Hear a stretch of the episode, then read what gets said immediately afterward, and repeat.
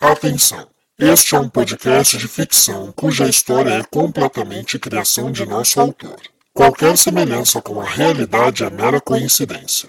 Devemos avisar, porém, que neste podcast poderão haver cenas de violência, agressão, manipulação psicológica e insinuação sexual, e que não é recomendado para menores de 13 anos.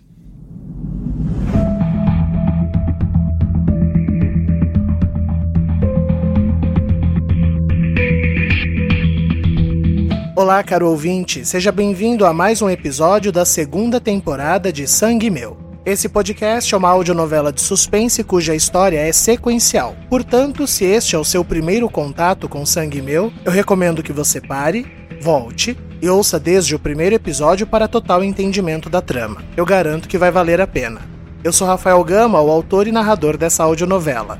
Lembrando que Sangue Meu é um podcast 100% original, feito por atores profissionais, que não conta com patrocínios ou leis de incentivo. Portanto, se você quiser contribuir divulgando sua marca, produto ou empresa no intervalo comercial desta audionovela, você pode entrar em contato através do e-mail contato tvgama@gmail.com. Repetindo, contato tvgama@gmail.com. Outra maneira de você contribuir é seguindo o nosso Instagram. É de graça, a gente tem como conhecer os nossos ouvintes, nós temos como entrar em contato com vocês, interagir, e isso é muito importante para nós. Tanto que nessa temporada nós temos agradecido aos nossos seguidores a cada episódio. Os agradecimentos de hoje vão para Beatriz Moniz, Flávia Norte e Brida de Araújo. Muito obrigado por vocês estarem conosco. Quer fazer parte dessa família? Basta nos seguir no arroba novela de ouvir. E a partir de hoje também tem uma outra maneira que você pode contribuir com o nosso podcast através de doações espontâneas. Caso você queira contribuir com o nosso trabalho com qualquer valor, você pode fazer um Pix pra gente. A chave Pix é o nosso e-mail, contato tvgama@gmail.com. Toda e qualquer quantia que for doada através do nosso Pix será usada em investimento do nosso marketing e divulgação do nosso podcast através de redes sociais e promoção do podcast através de publicações pagas. E acreditem, isso ajuda muito a gente chegar em mais lugares. Então, caso você possa, caso não vale fazer falta, qualquer quantia que você puder, contribua no nosso Pix, contato tvgama@gmail.com. E não esqueça, indique Sangue Meu para um amigo para uma pessoa que seja. Se cada um de vocês conquistar mais um ouvinte, a gente chega muito longe, muito rápido. Recadinhos dados, o episódio da semana passada foi um episódio eletrizante e eu espero que você esteja preparado para mais um pouco. Vamos lá? Vamos a mais um episódio de Sangue Meu.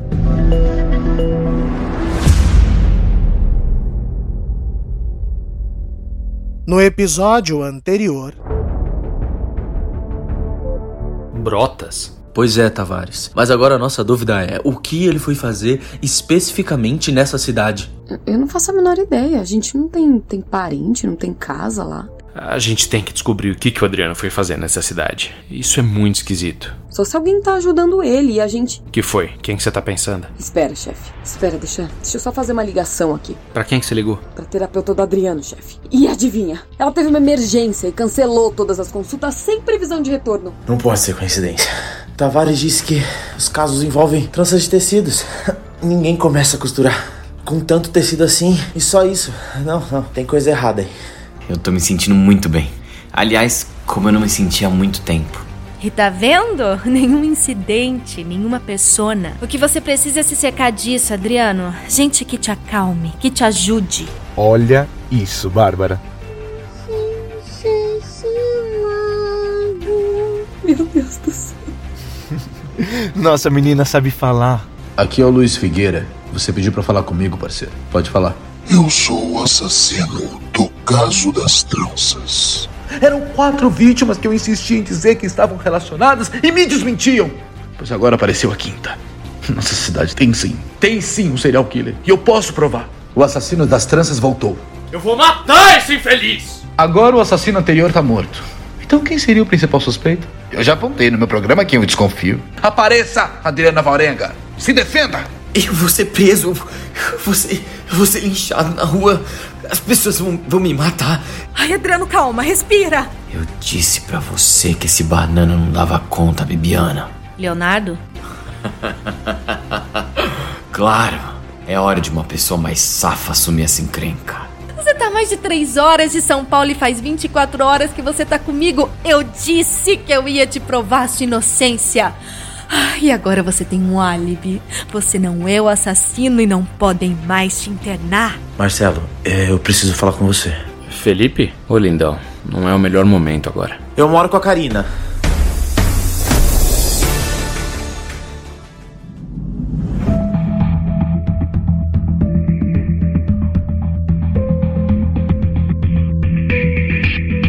Sangue Meu, segunda temporada, episódio 13. A verdade nua e crua.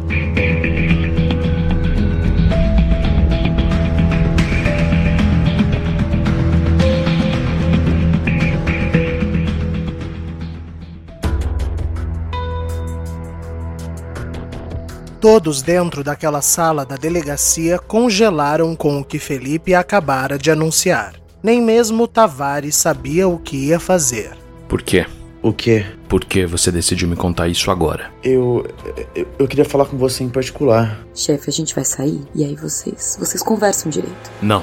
A chance de você falar no particular comigo, Felipe, já passou. Nós tivemos vários momentos particulares. E eu te falava da Karina, do Adriano, de tudo que tá acontecendo. Eu sei, Marcelo, eu sei. Mas eu não imaginava que tava assim. Ah, não? E você imaginava como então, Felipe? Eu não me fiz entender o suficiente? Porque todas as pessoas que estão nessa sala agora, olhando para você, todas elas tiveram e estão tendo as vidas afetadas por essa mulher. Felipe olhou ao redor e pôde sentir os olhares de julgamento. Então você me diz, Felipe, o que, foi que te fez decidir vir aqui me contar isso assim do nada? Porque, sinceramente, se não for um bom motivo, essa vai ser a última vez que você vai me ver nessa vida, rapaz. Eu juro, eu juro que tem explicação. Tudo, tudo, tudo, tudo. Eu tenho escondido essa informação, eu tenho aproximado de você, tudo.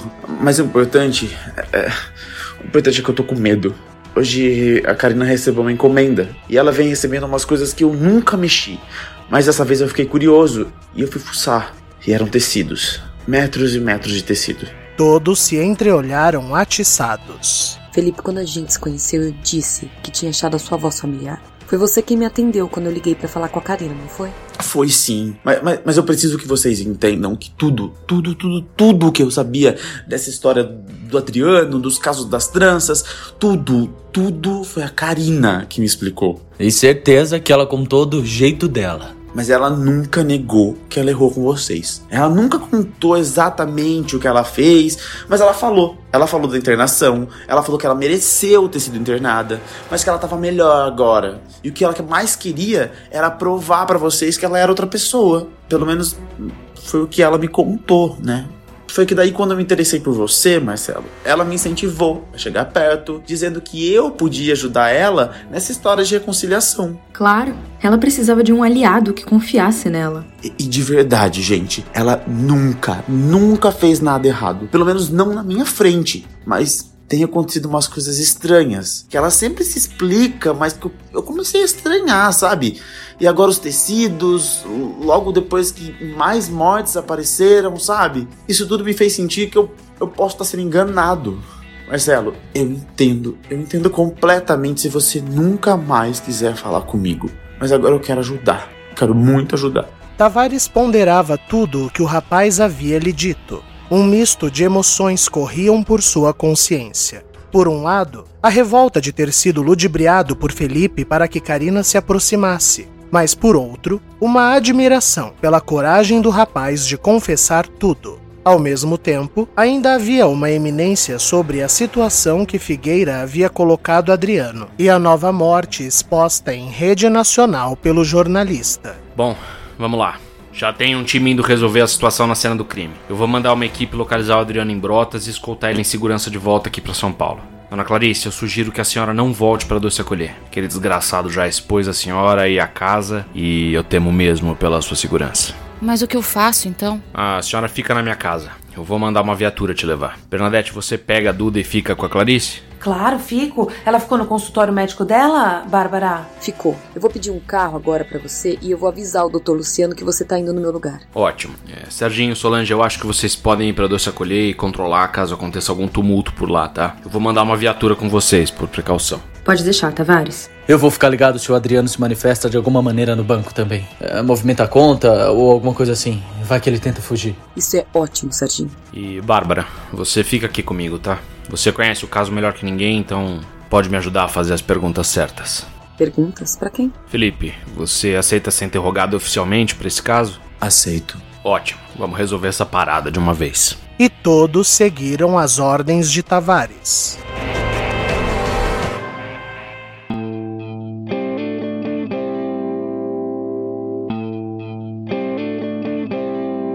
Deitados no chão daquele chalé, desnudos, ainda sentindo as respirações, calores e suores um do outro, Bibiana e Leonardo ficaram em silêncio por alguns minutos até que o rapaz se manifestou.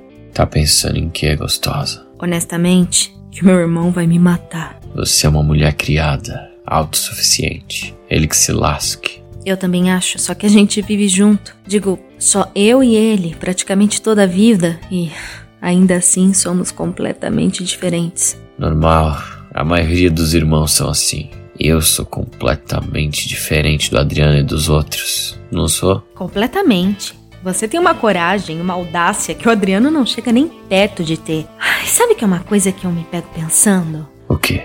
Qual de vocês é o real? Você já pensou nisso? E se você, na verdade, é quem o Adriano é na essência, e o Adriano que a gente conhece foi criado para ser mais aceito pela sociedade? Isso é interessante, hein? Fala mais. Falo, mas antes eu vou pegar um vinho pra gente, porque isso vai ser interessante. E Bibiana se levantou animada com seu novo amante e em ter finalmente alguém interessado em sua tese.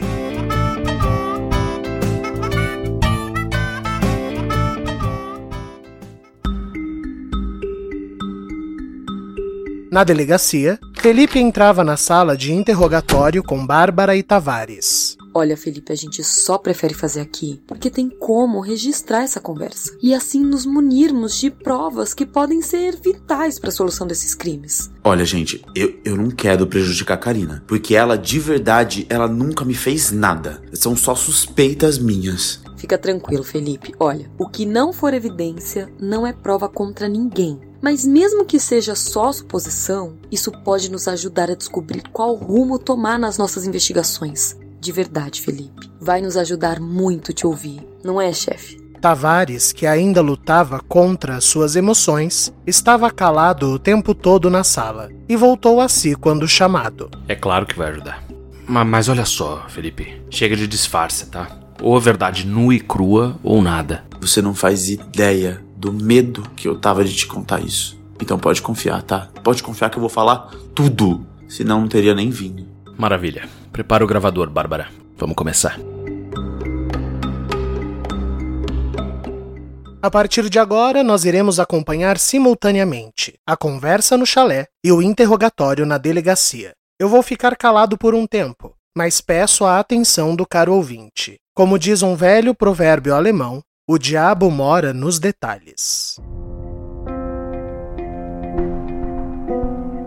Me explique então, esse lance do Adriano não ser o original. Vocês não são entidades. Por isso que eu luto tanto para que pacientes com quadros como o seu não caiam nas mãos de religiosos aproveitadores que possam confundir ainda mais o que está acontecendo. Se fossem possessões, vocês seriam espíritos distintos. Não se identificariam com o corpo que habitam, nem com a sociedade ao seu redor. Não, não, vocês são personas. E por isso que eu digo que o Adriano não é doido. Personas todos nós criamos. A diferença é só a circunstância.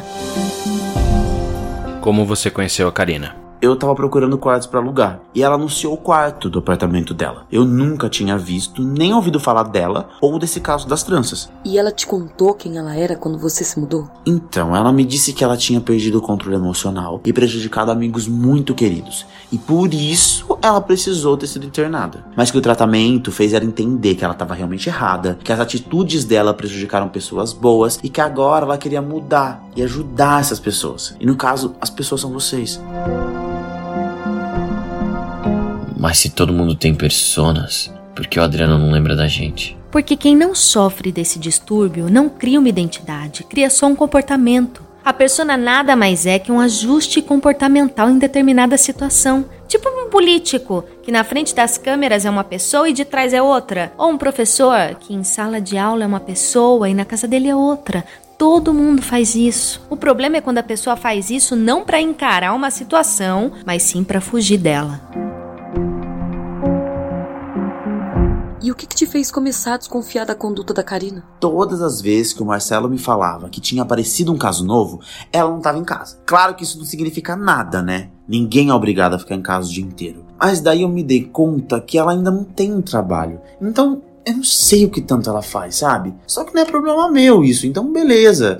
Só que a coisa ficou pior com a morte daquela amiga lá. Aquela amiga dela da clínica. Que aconteceu no dia em que ela teve lá. Ela levou uma cesta de piquenique para lanchar com a mulher. Mas, mas quando ela voltou, eu fui guardar a cesta, tinha nada dentro da cesta. Tava completamente vazia.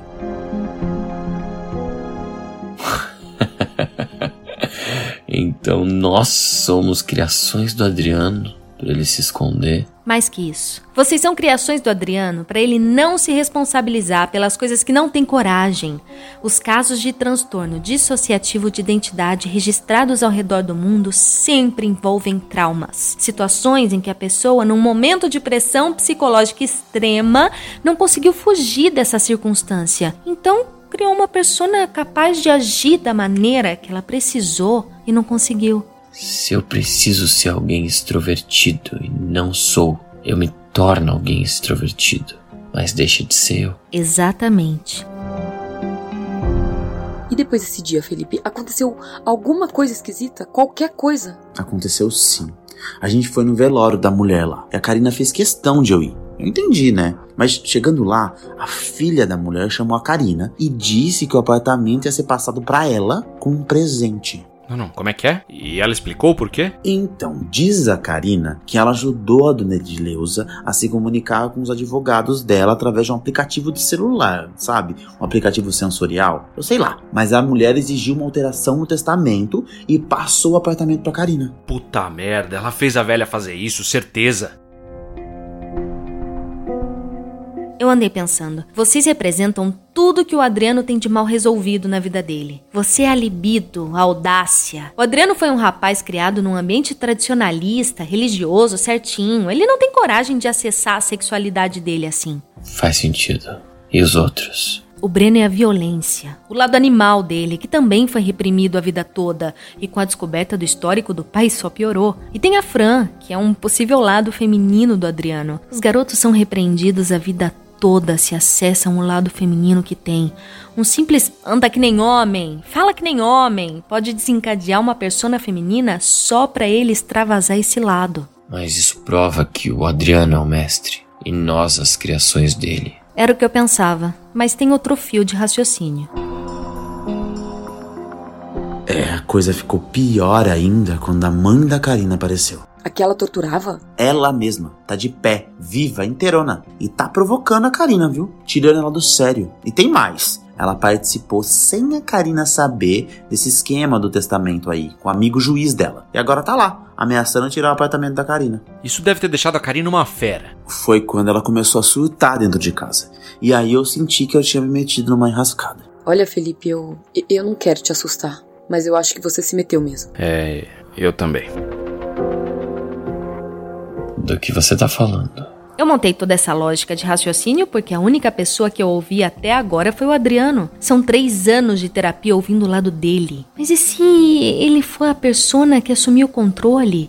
E se, na verdade, a essência dele é você? Ou mesmo a Fran? E o Adriano foi o que vocês criaram para conseguir sobreviver. O Adriano cumpre tudo o que a sociedade espera de uma pessoa. É um bom rapaz, ele é heterossexual, não tem vícios, não tem mania, desvio, é estudioso, trabalhador. Ele pode ser a mentira. Isso significa que se ele for a mentira, com um tratamento bem sucedido, o Adriano pode sumir para sempre. Quem ficar, essa sim é a persona de verdade. A verdade nua e crua. Enfim, Isso ficou martelando muito na minha cabeça. Daí eu juntei com o fato de que ela me incentivava demais a ficar contigo, sabe, Marcelo? E eu realmente achava que era pela proximidade, sabe? E era. Ela provavelmente queria informações privilegiadas. É, mas eu, eu não tinha pensado assim. Eu juro pra você, eu não tinha pensado assim. E ela é a amiga que te contratou para ser assistente pessoal dela? Foi, foi, foi ela mesmo. Ela me paga um salário desde que eu faça as coisas que ela precisa. Mas, tirando meu relacionamento com Tavares, ela não, não tem me pedindo mais nada. claro, né? Ela tá comprando a sua fidelidade. Ela, ela precisa de um álibi. Ah, é, Bárbara.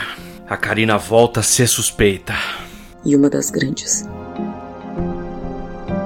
Muito bem, mas o que você tá pensando em fazer agora, Bibiana? A merda estourou na televisão e eu tô ferrado. Se eu pisar na rua, o povo me mata. Eu não sei. Eu precisava de mais tempo contigo para experimentar uma imersão terapêutica, sabe? É, testar todos os tipos de provocações possíveis para poder definir o seu eu definitivo. Mas eu não consigo ver uma maneira de fazer isso nem em São Paulo com aqueles seus amigos traíras e muito menos aqui agora que a cidade toda tá sabendo. Então só tem uma saída. A gente vai fugir. Intervalo comercial. E no nosso momento cultural de hoje, eu vou indicar um canal do YouTube. Ele não é de true crime, ele não é de ficção, nem de suspense, mas para você que é como eu, se você gosta de pessoas que pesquisam a fundo a origem das coisas e explicam de uma maneira muito clara, esse canal é ótimo. Chama-se A Modista do Desterro. Vou repetir, A Modista do Desterro. É um canal feito pela Pauline Kisner, que é uma historiadora da indumentária brasileira. Então, só pra gente entender, ela é uma pesquisadora aprofundada sobre a moda e os costumes das épocas, especificamente dos séculos 18 e 19, e ela faz um, uma sequência de vídeos analisando desde indumentárias a costumes de filmes, séries que retratam essas épocas. E ela vai apontar o que está certo, o que está errado. Ela tem uma pesquisa incrível sobre o Brasil colônia, sobre o que as mulheres brasileiras usavam, como era obter tecidos, que tipo de tecido nós tínhamos. Eu fico encantado não só com a profundidade da pesquisa, mas com o quanto ela é acessível. E além disso, uma coisa que me deixou muito feliz no canal é que ela ensina também a fazer algumas dessas roupas e mostra como eram para essas pessoas dessa época irem atrás desses, dessas vestimentas. Então, se você é como eu, se você gosta de conhecer um pouco mais desse período, não só do Brasil, mas do mundo, e se você tem esse encanto como eu tenho por pessoas que pesquisam isso a fundo, eu super recomendo. Vou deixar aqui anotado na descrição do episódio, mas repetindo, basta você ir no YouTube e digitar A Modista do Desterro. Vou deixar anotadinho aqui, também tem o Instagram da Pauline e eu espero que vocês gostem porque é um canal que eu descobri recentemente que me encantou. E lembrando, se você tiver alguma dica de canal do YouTube, podcast, livro, seriado que você queira compartilhar com os nossos ouvintes, basta você mandar um áudio no nosso Instagram, arroba novela de ouvir, e eu coloco aqui no nosso intervalo comercial. Combinado? Então é isso. Vamos voltar com o episódio. Voltamos com Sangue Meu. Na Doce Acolher, conforme previsto por Tavares, desde curiosos a membros da imprensa apareceram nos portões da casa. Foi com dificuldade que Solange e Sérgio cruzaram a pequena multidão em segurança e adentraram a sala de Clarice. Eu não vou falar com aquela gente. Esse povo enlouqueceu? Gente, o cara não apresentou nenhuma prova que os crimes são culpa do Adriano ou que a dona Clarice tem alguma coisa a ver com isso. Muito pelo contrário. As pessoas deveriam estar preocupadas com a segurança dela. Pois é, Solange, mas se o prefeito deixasse o Tavares falar as coisas direito, as pessoas estavam muito mais bem informadas, sabe? Esse é o problema. Quando o povo não tem a informação às claras, eles ficam confusos. Daí aparecem os espertos manipulando a verdade do jeito que eles querem contar. Esse babaca desse Figueira aí vive disso. Ele não mente. Não, ele não mente. Ele inventa uma versão da verdade. É. E isso deixa o povo assim, ó, confuso, surtado. O Tavares fez muito bem em desviar a dona Clarice daqui. Nossa, ela deve estar tá puta da vida. Com o quê? A gente tá ajudando ela. Não, isso sim. Eu digo porque o Tavares mandou ela ficar na casa dele com a Bernadette, né? É, mas elas são amigas. É até melhor. Você não tá sabendo? Do quê? Menino, um bafão. Empolgada, Solange sentou na mesa e contou toda a história de Bernadette com Júnior e o rebranding da Doce Acolher. Tá passada. Ai, caraca, maluco. Eu não acredito. O Júnior está comendo a Bernadette? Ai, Serginho, não fala assim. Mas eu acho que tá, viu? Menino, você precisava ver o climão quando eu entrei aqui mais cedo. E a Bernadette, então? Toda chiquetosa, com os vestidos finos. Eu acho que até compras ele fez para ela. Tá comendo, tá comendo, certeza. Essa vai tá comendo muito. Nossa, velho, que decepção. Do que? Da Bernadette caindo do Júnior? Não, é da Bernadette tá transando mais do que eu. Ih, meu filho, te enxerga. E outra, a Bernadette é um mulherão, viu? Não, não, nada contra, mas é que eu tô aqui um tempão, sabe? Temperando, temperando e. Entendeu? Agora, o Júnior já apareceu e conseguiu o que queria. Mas eu vou te falar um negócio. O dinheiro é uma coisa danada, viu? Ô Serginho, vem cá. Você sabe que a carne que você tá temperando tá sentada aqui na sua frente te ouvindo falar bobagem, né? Ué? Quem disse que eu tô falando de você? Ah, Serginho, me poupe, né? Solange, na boa, meu. Você já me enrolou demais, sabe? Chega uma hora que a gente parte pra outra, né? Solange desceu da mesa ressabiada. Ah, então tem outra? Digo, tem alguém novo na sua vida e eu conheço? Quem é? Ah, olha, Solange, eu, eu acho melhor não expor a garota, assim, sabe? Eu, eu não acho de bom tom, entende? Tá, tá certo. É, bom, eu espero que dê tudo certo. E Sérgio podia dar um mergulho de cabeça na profundidade que estava os ciúmes de Solange naquela sala.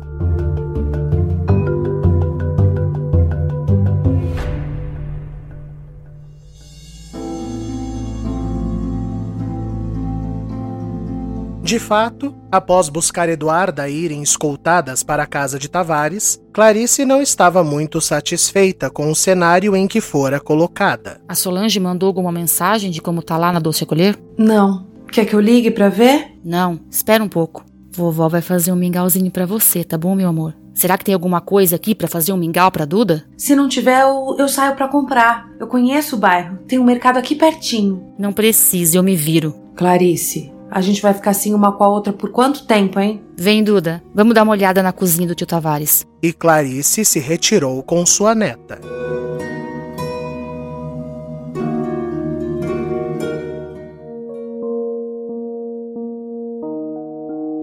Na delegacia, Tavares e Bárbara deixaram Felipe esperando e foram para a sala em anexo, onde um espelho falso lhes possibilitava ver o rapaz, mas conversarem em particular. Eu tô me sentindo um bosta, cara. Eu tô com tanta raiva. Tanta raiva. Como é que eu fiquei nessa? Pera lá, chefe. Primeiro que nem o garoto sabia o que estava fazendo. Eu entendo sua decepção, mas.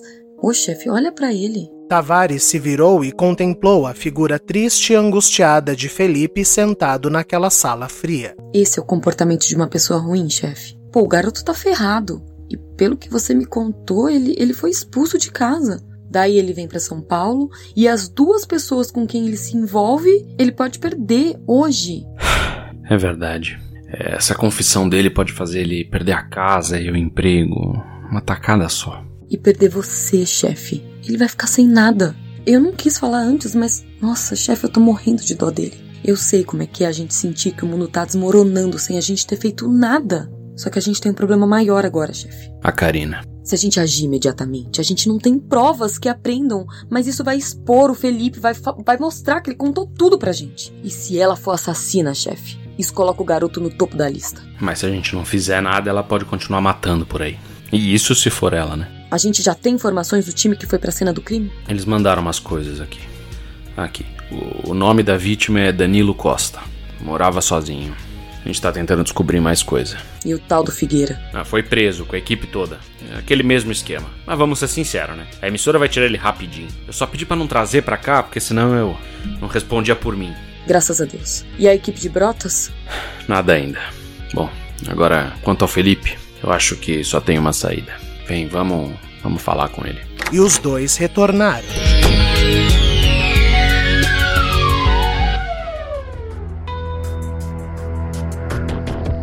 Em seu consultório, Luciano tentava continuar a trabalhar, mas a agonia o dominava. Ele mandou dezenas de mensagens para Bibiana que não o respondia. Quando Bernadette veio buscar Eduarda, o fato de Bárbara não voltar só salientou a sensação de que a coisa estava pior do que ele queria encarar. O que, que eu faço? O que, que, que, que eu faço, meu Deus? Se ao, menos, se ao menos esse idiota me respondesse, se eu soubesse o que eles estão fazendo. Anda, Bibiana, me atende, porra!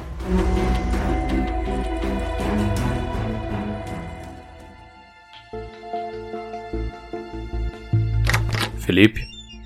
O rapaz parecia assustado e preocupado, acuado em sua cadeira. Eu vou ser preso? não, claro que não. Você não cometeu um crime. Cometeu um erro. Um dos grandes, mas nenhum crime. Mas eu preciso ser muito franco com você. Olha para mim.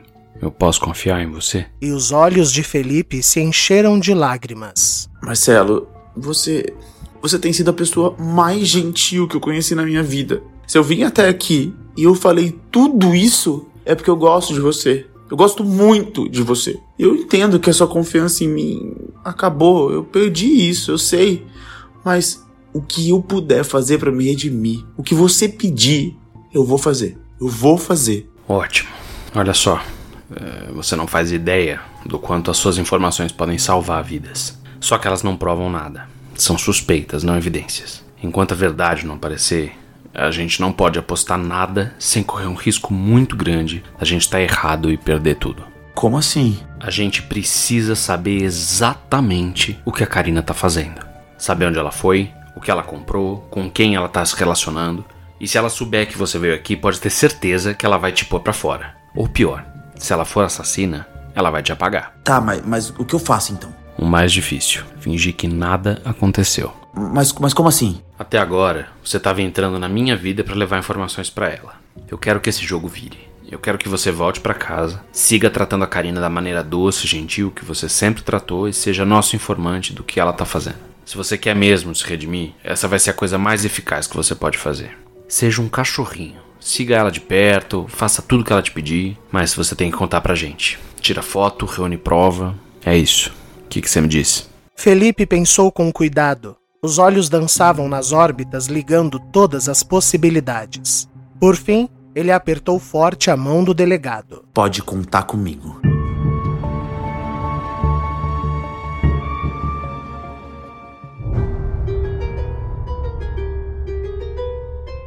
A noite caiu e Karina chegava em casa com uma caixa pesada nas mãos. O porteiro ofereceu ajuda, mas ela se recusou. Imagina, Antônia, fica tranquilo, tem alça. É uma máquina de costura nova, não vejo a hora de começar. Escuta, o Felipe tá em casa? Mas o porteiro disse que não tinha visto o rapaz já fazia um tempo. Bom, tudo bem. Boa noite. Dentro do apartamento, Karina ainda procurou o colega de quarto antes de fazer qualquer outra coisa. Felipe, tá em casa? Mas, como ninguém respondeu, ela pôde dar início no que havia planejado. Ele precisa ver. Hum, mas não pode ficar tão óbvio que eu deixei para que ele visse. Já sei. Mesa da cozinha. Karina então montou a máquina nova de costura, que era portátil, sobre a mesa da cozinha. Esticou uma extensão elétrica e ligou a máquina que respondeu. Ela então colocou uma linha no pino superior e correu no quarto para pegar uma peça dos tecidos que havia encomendado. Tesoura. Cadê a tesoura? Caçando nas gavetas da cozinha, ela encontrou um instrumento e cortou uns pedaços do tecido, deixando retalhos aqui e acolá e um pedaço preso na máquina. Ótimo. Agora só uma mensagem. Ela então pegou o celular e digitou uma mensagem para o rapaz. Amigo. Precisei usar a mesa da cozinha. Ficou uma baguncinha, mas vou encomendar uma bancada de costura e prometo tirar tudo. Desculpa pelo transtorno. Depois me conta mais do Tavares. Quero saber tudo. Vou sair para beber. Te vejo depois. E ela enviou a mensagem a Felipe, satisfeita com o cenário que construíra. Maravilha. Agora banho e encontrar a Charlotte. E Karina se retirou para o banheiro.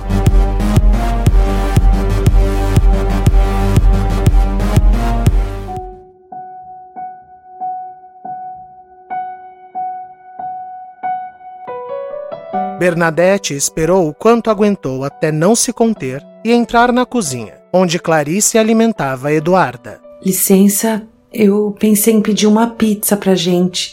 Tem algum sabor que você prefira? Tô sem fome, obrigada. Tudo bem, Clarice, mas a gente tem que se alimentar. Pede o que quiser, qualquer coisa eu como mais tarde. Tinha tudo aqui pra fazer o mingau? A menina não tá comendo? Olha só, Clarice, eu vou falar pela última vez. Eu não tô te sabotando, tá? Eu não tô tomando nada do que é teu.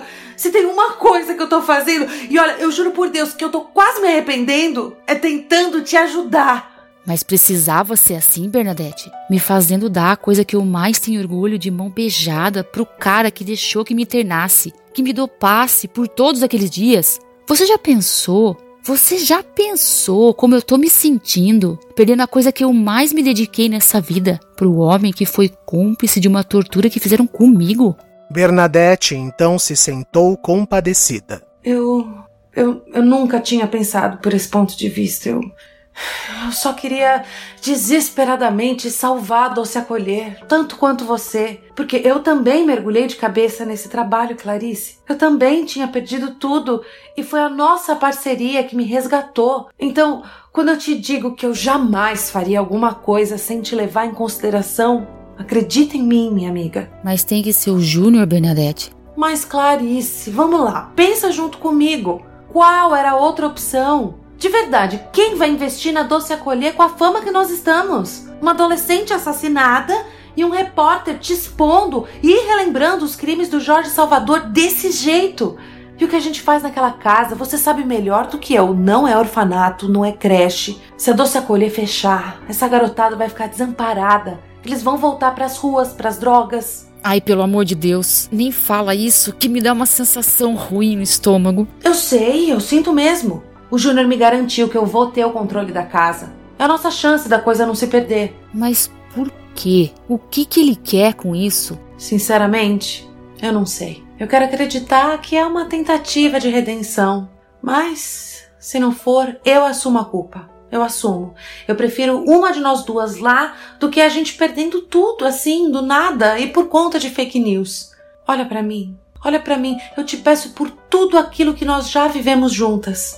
Confia em mim nessa. Clarice olhou no fundo dos olhos de sua amiga e entendeu o beco em que estava. Então disse com um sorriso no rosto: Marguerita, pode pedir, eu tô morrendo de fome. É a minha favorita também. E as amigas se abraçaram, voltando à paz.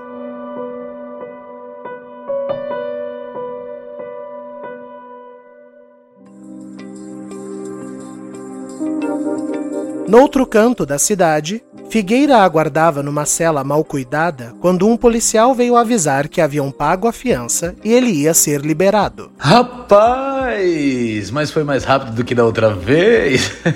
Quem a emissora mandou? Quem tem amigo tem tudo, hein, Figueira? Vamos. Vamos que eu vou te levar para jantar. A gente tem o que conversar. E Júnior acompanhou o jornalista para a recepção da delegacia.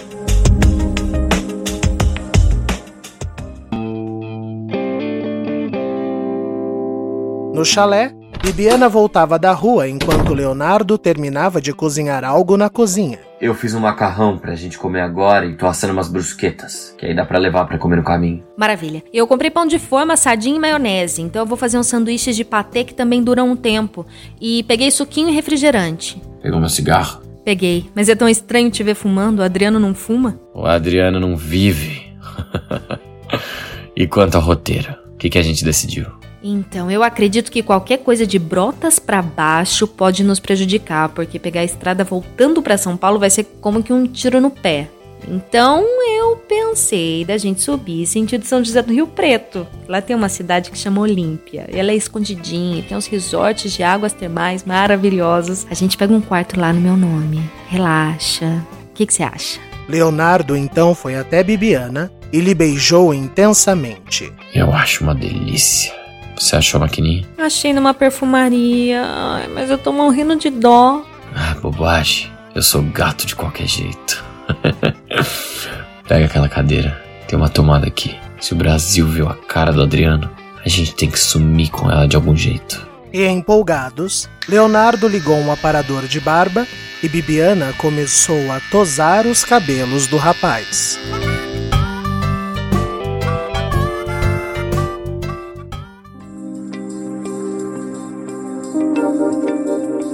Num restaurante renomado no bairro dos Jardins, Figueira e Júnior recebiam seus respectivos pratos e brindavam com um elegante vinho importado. Ao pânico instalado. Eu te disse que eu sabia fazer isso. Júnior então estendeu para Figueira uma pequena maleta de couro. O que é isso? Um agradinho pela parceria e pela competência. 25 mil dólares? Uma bobagem. Oh, Júnior, eu, eu não posso aceitar. Se descobrem, eu. Por isso eu trouxe em dinheiro, né? Se eu te fizesse um pix, já teria gente do fisco caindo em cima. Esse dinheiro tá seguro, pode usar. Te falei que eu ia ser muito grato com quem está do meu lado. Mas me diga, você já entrou no imóvel lá? Não, não. Mas a velha vai assinar essa semana. Ela não tem saída. Eu mandei uma equipe ficar de campana na porta, atazanando quem entra e quem sai. E você vai se casar mesmo com a crente sonsa lá? Ah, eu vou, vou. Mas ela também vai virar carta fora do baralho logo. Só que é que eu preciso dela para assinar as coisas e para não parecer que foi falcatrua, entende? Ela é marionete do lance. Agora você é a parceria. É, espero que não me traia. Jamais. Eu não sou nem louco. Eu sei das suas coisas e você das minhas. Tá tudo garantido entre nós. Tudo bem que eu ainda não sei o real motivo desse interesse naquele casarão. É um presente. Eu sou muito generoso com quem eu amo, Figueira. Seja uma mulher, um amigo. Eu valorizo essas coisas. E tem uma pessoa que tem sido muito boa para mim. E eu quero recompensá-la. Só sossego quando eu conseguir. Eu admiro em si você, meu amigo. Você tem um objetivo e só sossega quando conseguir. Eu sou igual. E qual sua missão final? É o maior jornal do Brasil? E isso, isso eu consigo em um mês. Eu não sou mais um mero jornalista, as pessoas me enxergam como um salvador, um herói. isso é muito mais poderoso. Eu só sossego quando eu for presidente da república. O que eu faço é usar as três coisas mais poderosas do mundo: a mídia, a mentira e o medo. Isso é o suficiente para eu ter o Brasil na palma da minha mão. Ah, tá certo, tá certo. Ah, o nosso futuro presidente, então. A nós. E eles brindaram mais uma vez.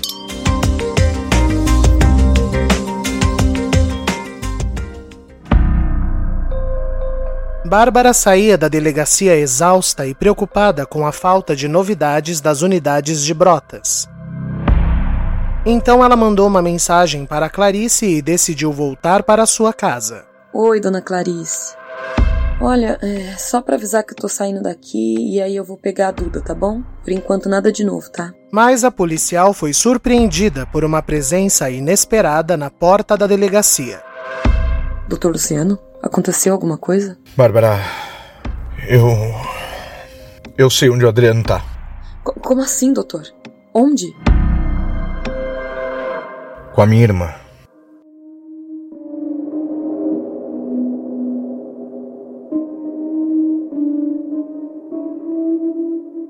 Karina saiu de seu banho, foi em seu quarto, preparou uma bolsa com alguns itens pessoais e se vestiu de uma maneira que ela não costumava se vestir. Karina sempre foi de usar roupas mais sérias, neutras, e conjuntos como jaquetas e calças jeans. Mas naquela noite ela tirou de um dos armários de Edileuza um vestido florido de saia midi e mangas três quartos que pertencia à mulher. Para o ouvinte entender o visual, eram daqueles vestidos de decote redondo com uma cordinha que franze a área do busto, amarrado logo abaixo desses e bem solto, cujas costas têm uma costura plissada do mesmo. Um estilo costumeiramente relacionado a hippies ou artistas litorâneos. Enquanto se vestia dessa maneira, Karina cantarolava. Hush, hush, sweet Charlotte. Charlotte, don't you cry. Hush, hush, sweet Charlotte. He'll love you till he dies. Ela então colocou um par de luvas de couro vermelhas e nos cabelos, que estavam presos em um coque baixo, ela botou uma touca de proteção e por cima ajustou uma peruca de corte Chanel repicado loira. e foi satisfeita que ela se olhou no espelho. Bem-vinda, Charlotte. Tá pronta para brincar?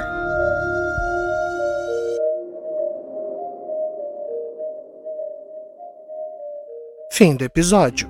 Hush, hush, sweet Charlotte, Charlotte, don't you cry. Você acaba de ouvir Sangue Meu. Não se esqueça de compartilhar esse podcast em suas redes sociais. No Instagram, marque arroba novela de ouvir. Fazem parte do elenco fixo de Sangue Meu. Aline Neves, Aline Penteado, Bruno Soares, Gabriel Vernucci, Giovanni Pilan, Ellen Kazan, João Paulo Lourenço, Júlia Zan, Mariana Guazelli, Rafael Alvim, Tássia Melo, Vinícius Torres e Vitor Nono. Participação especial, Bárbara Santos. O roteiro, a direção e a edição são meus, Rafael Gama.